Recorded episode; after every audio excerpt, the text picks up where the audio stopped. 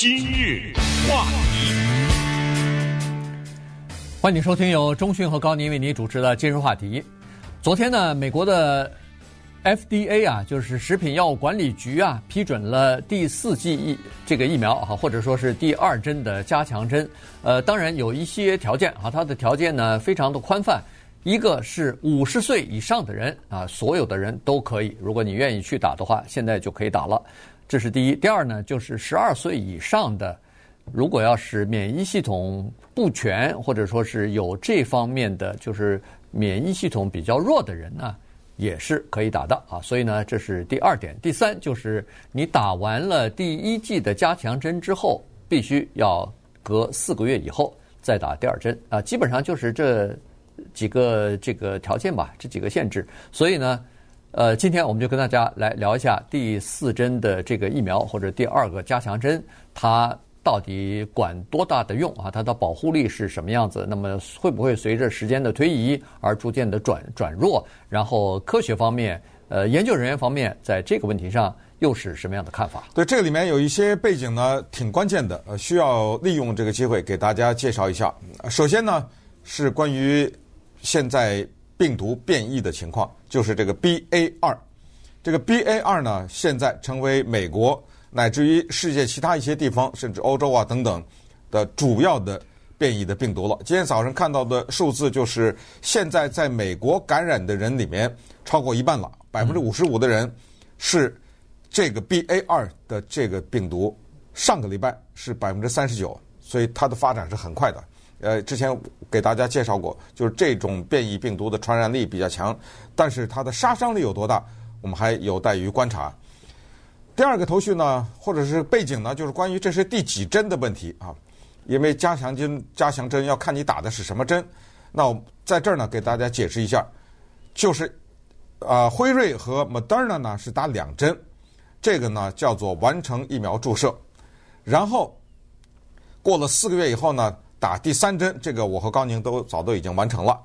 这个呢，那个第三针叫加强针。昨天食品与药物管理局通过的呢，这个叫第四针。但是这个要说清楚，这个第四针是要看对谁说的。这第四针是对打了辉瑞和 Moderna 疫苗的那些人来说的。五十岁以上，等了四个月，就是在第三针以后的四个月以后。你可以打这第四针，但是不是强迫啊？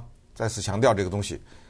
那么，对于打了 Johnson 和 Johnson 的人，这是什么情况呢？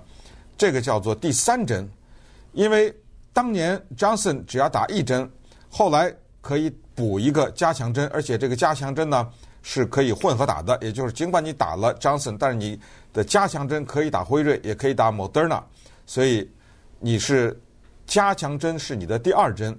那么昨天批准的这一针就是你的第三针，如果你打的是张森的话，那么这第三针呢还是一样，就是建议你混着打，没问题。你第三针去打辉瑞、打 Moderna 都没问题，而且现在告诉我们是说，如果你混着打更有效，所以对这些人来说呢，这就是第三针。那刚才说的十二岁以上的孩子，这个是什么情况呢？这个呢是在昨天批准以前啊。之前就已经批准说，如果你在十二岁以上，而且你的免疫力极弱的话呢，你早就可以打第四针了。所以对于这些人来说，昨天的这个通知是第五针，也就是说，你如果免疫力极差，你十二岁以上，你已经打了四针了，这就是两个加强针了。你从今天开始可以打那第五针了，条件是也是四个月的。间隔，这个就是这么一个大的情况。但是呢，以往我们都会说鼓励大家去打疫苗啊，鼓励大家去打加强针。但是昨天的这个呢，我们在今天的节目里可能要告诉大家一个不同的信息，就是这个里面呢，因为数据不足，所以啊，CDC 还没有最后表态。联邦食品与药物管理局它是 FDA，它是管卖药的，可是 CDC 呢？是对于疾病防治的这两个机构的性质不一样，权限也不一样，所以今天我们会对一系列的问题，根据我们收集的资料呢做一些回答，让大家对这第四针或者第五针或者第三针看你怎么理解啊，做一些更多的了解，这样你才能有益于做出正确的决定。对，呃，为什么这个 FDA 啊，食品药管理局它会紧急批准这个授权呢？是这样子，就是刚才所说的这个呃 BA two 这个疫苗的变异呢，又开始在欧洲蔓延开来了，而且逐渐的已经传到美国来了哈。所以呢，为了尽快的要遏制这个病毒的蔓延呢，所以 FDA 认为说。呃，对一些高危的病人吧，他们认为说五十岁以上的人可能呃抵抗力就比较弱了哈，所以在这种情况之下呢，允许呃打了，至少是可以防御，呃，不能完全防御你被感染，但是还是可以有效的防御你得重症或者是因为这个病而死亡啊。这个不是百分之一百的防御力啊，但是它保护力，你打针的至少是头两三个月还是比较强的啊，比较高的，所以呢。他就批准了，但是为什么 CDC 没有在目前的状况之下没有说是就是强烈的建议大家去打？原因是他的这个所谓的实验的数据啊还没有不不太完全。这个不是说不愿意做，而是时间还没有到这个程度啊。因为现在 FDA 所提提到的这个数据啊，也就是说药厂提供给。呃，FDA 的这个数据呢，基本上都是来自于呃以色列呃做的一些数据啊。他们以色列在这方面走的比较前啊。他们呃首先是全民的接种的接种率也比较高，同时呢，他们那儿早就开始鼓励大家去打第四针了啊。所以呢，他们做了一些数据，他们做的是两套数据，一套呢是在。年纪稍长一点的人身上做的，另外一套呢是包括年轻人的，所以这两个数据之间呢还是有一些呃不一致的地方哈。所以呢，他们认为说对老年人的保护力是比较强的，但是反而对年轻人的保护力没有那么明显或者没有那么强哈。所以呢，在这个情况之下呢，有一些专家也是建议大家说要根据自己的自身的经呃这个叫做身体条件。来决定你第一是要不要打这个第四针，第二是什么时候打。嗯，关于以色列的这个测试呢，也介绍一点背景，因为现在做出的这个决定基本上都是根据以色列他所采取的这个行动所为依据而制定出来的。以色列啊，他是这么做的啊，他是找了一些志愿者说啊，我们现在要进行第四针的注射，你们谁愿意接受？当然。大批的人就前来了，不过现在认为呢，以色列的这个自愿的调查的和或者说自愿注射这个行为呢，现在认为是有瑕疵的，所以这个要大家要理解。就取样取样有瑕疵，是有瑕疵的。但瑕疵在哪儿呢？我们就这么想吧。今天美国有一个消息说，我们要测试第四针的效果，愿者请来打这个电话，或者到你的城市的这个地方来。你想一想，是什么人会去？那个一针疫苗都不打的那个人，他会去吗？对不对？对。好，那么这就排除了。所以我们就发现啊，在以色列的抽象当中呢，去做志愿者的那些人呢，他们是一些高度的在意自己健康的人，平常是注意锻炼的。嗯，这些人是不抽烟的，这些人是不喝酒的。呃，这些人呢是是呃生活相当有规律的等等。那当然，那这个第四针疫苗注射不注射，对不对？这个这个效果就很难说。那么结果是什么呢？结果是这样的：打了第四针疫苗的人当中呢，以三十二万八千人为基数。那么在三十二万八千人当中，打了第四针的人呢，死了九十二个人。这九十二个人的死是因为新冠呢，还是其他的？咱们现在。不知道，咱们就理解为是因为新冠吧，所以三十二万八千人死了九十二个。可是下面一个问题是，打了第三针而没打第四针的那些人呢，是二十三万四千人当中死了两百三十二人。你看，他的基数小了，死的人还多了。对，所以以色列就说了，你看这个比例最说话了。看来那个第三针呢，还是不够厉害。当然，那一针不打，那个死亡率就更高了，那个就不说了。那么看来是第四针有效。那么，但是它的由于它那个抽样的结果呢，呃，令人质疑，所以甚至现在有些科学家是有瑕疵的。所以这个结果其实并不具备普遍性。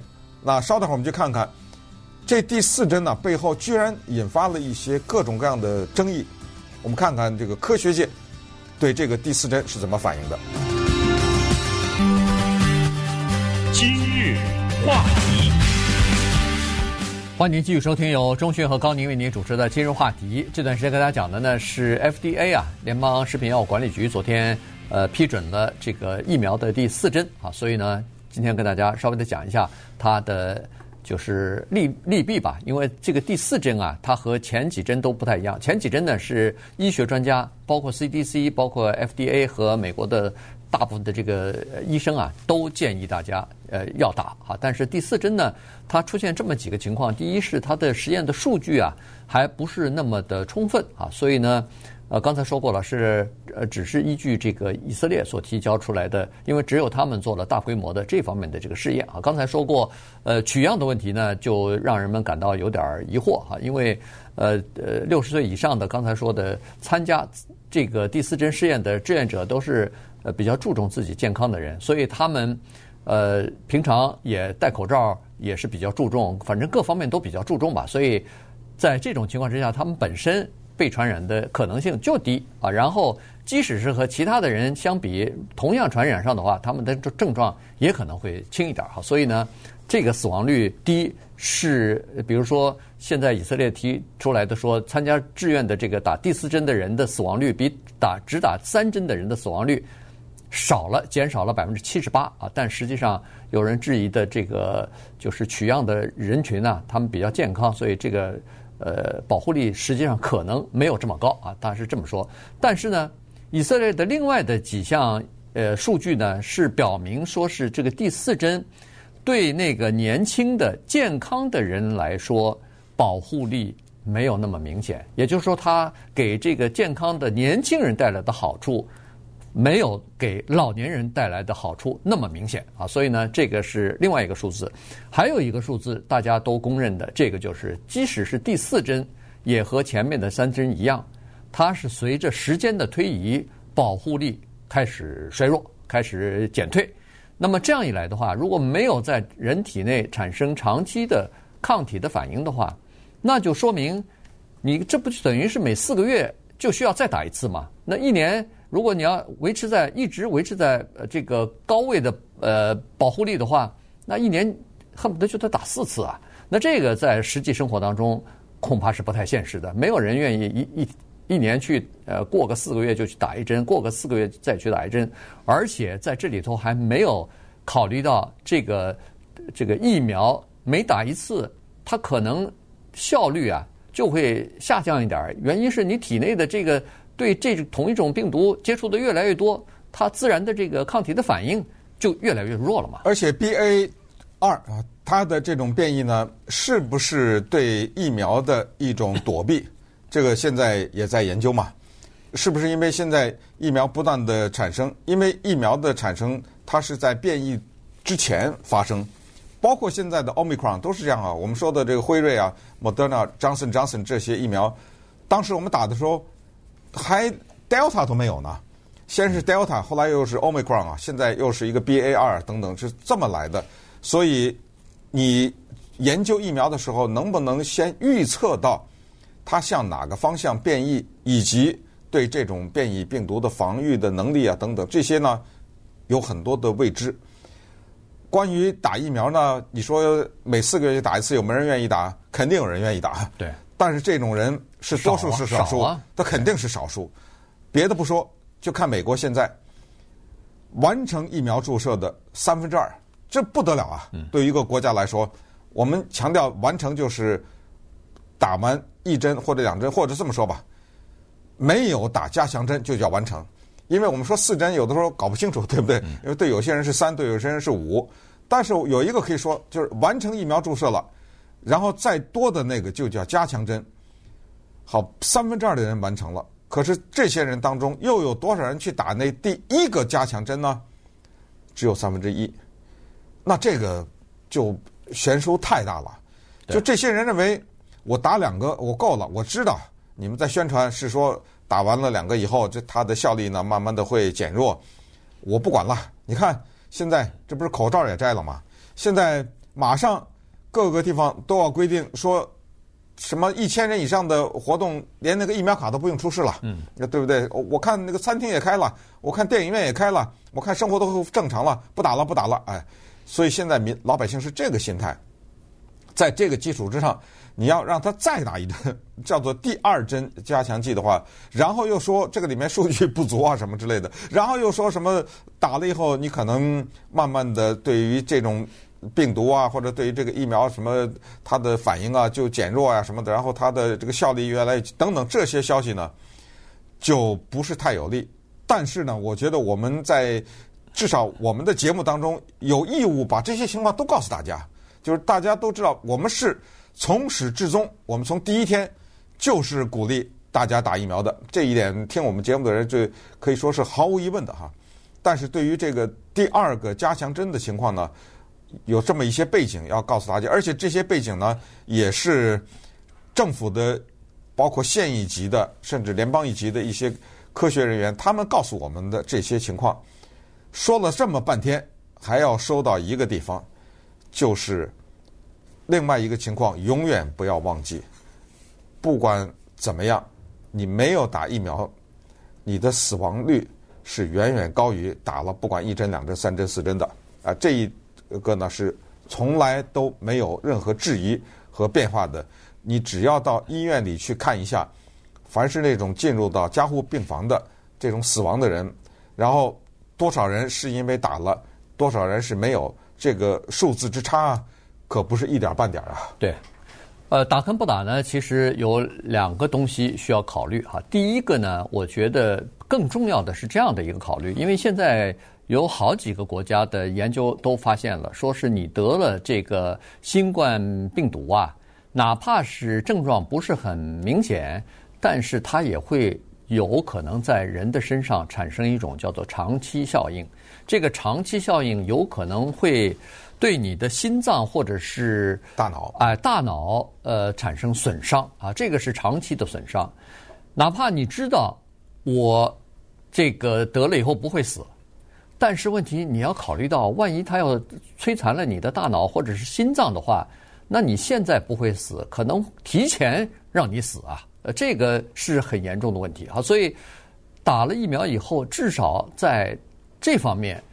不管有百分之多少的保护力，它至少是比你现有的，呃，自身的这个免疫力要强啊，这是肯定的。所以呢，这就是你要考虑的一个因素。另外一个因素，我相信有很多人觉得不打的原因是，他可能担心这个疫苗是不是安全。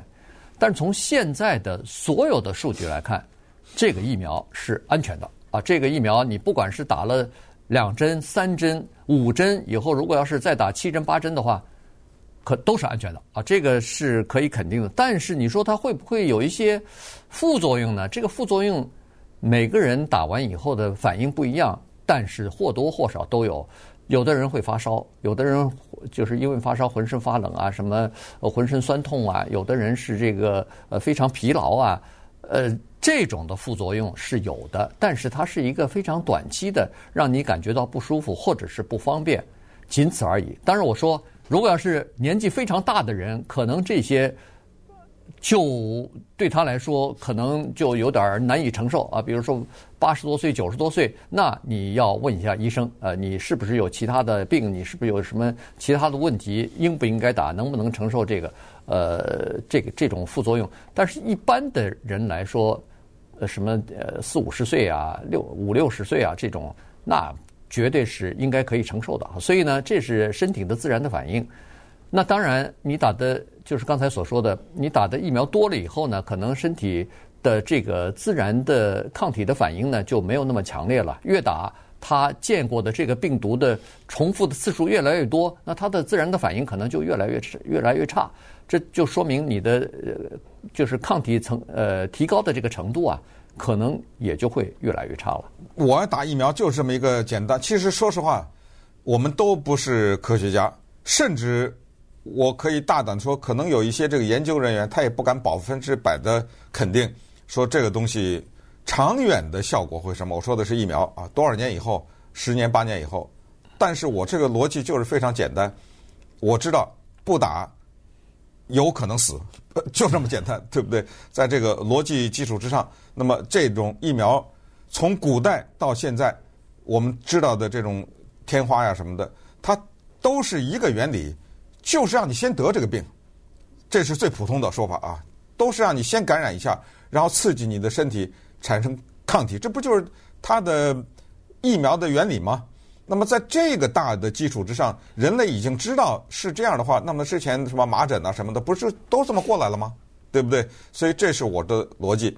那么大家可能说，我现在打了两针，比如说或者打了三针，有一个人啊，结果我又感染了，这个还需不需要打那第二针加强剂呢？